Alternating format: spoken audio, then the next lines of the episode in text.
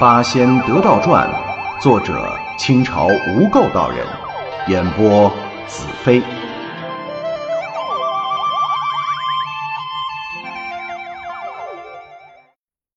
第五十七回，借体复魂化成铁拐，背尸丧母哭倒仙途下。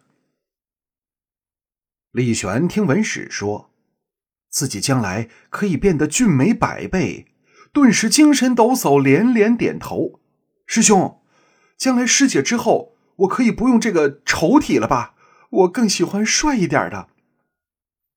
文史摇摇头：“哎，那也不尽然。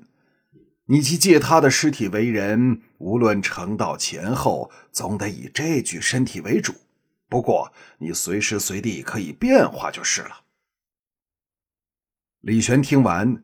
翻了翻白眼儿，朝文史几手，说了声“去也”，元神一闪，顿时进入了那具丑体。瘸腿的黑丑乞丐，像根木桩子一样，直挺挺的立了起来，手中提着文史所赠的拐杖，长短轻重，恰到好处，无比的合适啊！李玄拄着拐杖，心中吐槽。哎呀，你这是按照乞丐的尺寸定做的吧？他向文史行礼，文史拉住李玄：“你走几步，你走几步，不信你就走几步。”李玄拄着拐杖一瘸一拐的走了几步，文史噗的一声笑了出来。李玄又羞又窘：“师兄，你笑话我？”你还说这身体不丑，居然连说话的声音都变得沙哑难听了。文史连连摆手：“呃，我没笑，你你笑了，我都听到了。不会，我是受过专业训练的，再好笑都不会笑。”李玄拉着一张丑脸走到河边。对着河水仔细端详这具新的身体，皮糙肉厚，双腿一长一短，天生畸形。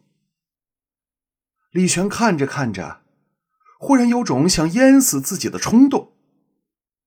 文史安慰他道：“自来真人不露相，祖师每次下凡也幻化出丑恶之态，比你啊还丑。”这样才能探查凡人敬礼之心是真是假。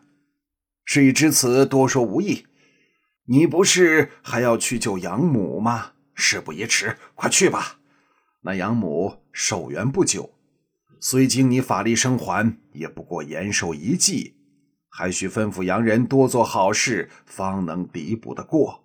否则，不但洋人前程有碍，连你都不免会遭天谴呐。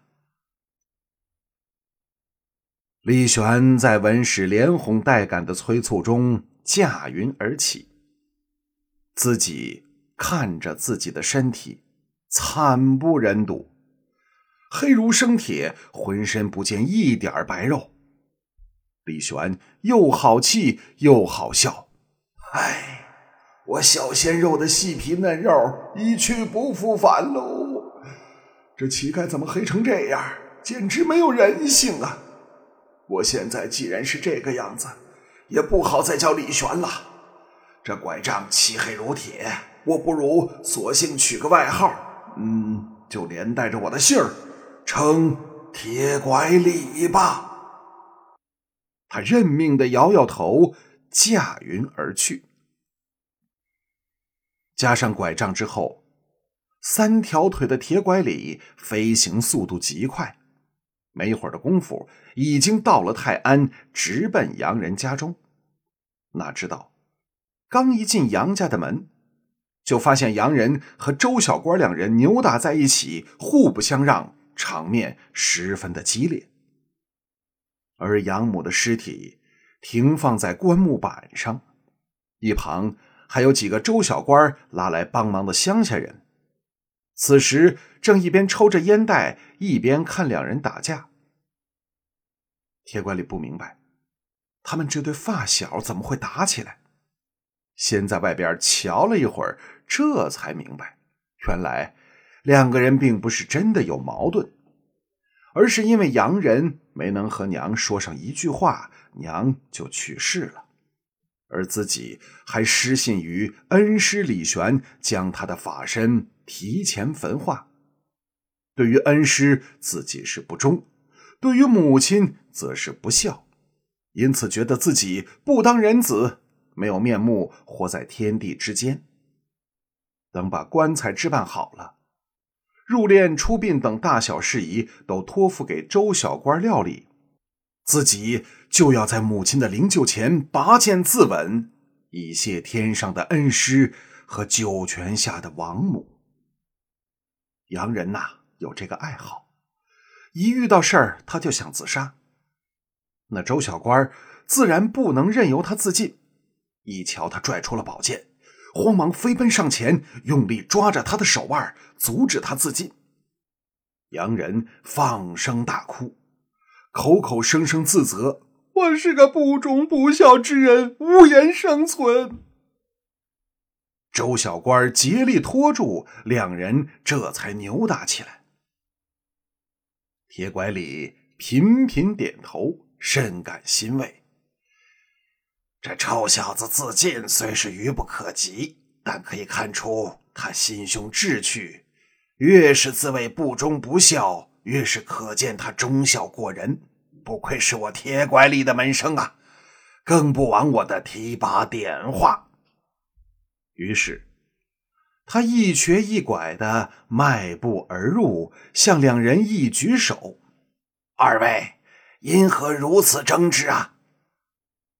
周小官一瞧，来了一个叫花子。他倒是希望这叫花子能一打岔，也许洋人就把自尽的念头给忘了。于是，一边抓着洋人，一边把事情说了一遍。洋人连哭带喊的，还想自尽。铁拐李哈哈大笑：“哈哈哈哈哈！哈杨军，这是你大大的不对了。”岂不闻死生有命，不可强求。人子孝顺父母，生能尽孝，死能尽礼，如此亦是大孝，哪里还有别的孝道呢？若说令师之事嘛，你的确是有过错，但终究事出两难，令师绝不至于责怪你失信。这忠字的道理也说得过去。如果你非要用自尽来弥补，那不是让你的师傅内疚于天曹，令堂痛心于九泉之下吗？罪过太大了，你觉得如何呢？周小官一瞧，哎呀，这个黑马脸的瘸腿乞丐居然能说出这样一番道理，不禁又惊又喜，连连称是。可洋人听了之后。垂头不语，悄然叹息，但是渐渐的止住了哭声。铁拐李非常高兴，自己果然是得道之人，一番简单的规劝操作就打消了洋人自杀的念头。他正在洋洋得意，忽然，洋人抬起头，鄙视的看着铁拐李。你知道什么？我师傅哪有那么大方啊！我烧了他一只引以为傲的皮囊，他他非狠狠的惩罚我不可。他可小心眼儿了。说罢，伏在灵柩上时放声大哭。铁拐李面部僵硬，嘴角抽动，一瘸一拐的走到洋人身边。举起那根拐杖，重重的打在洋人的屁股上。臭小子，背后竟敢诋毁师傅！我我今天打你个千朵万朵，菊花开！本集播讲完毕，感谢收听。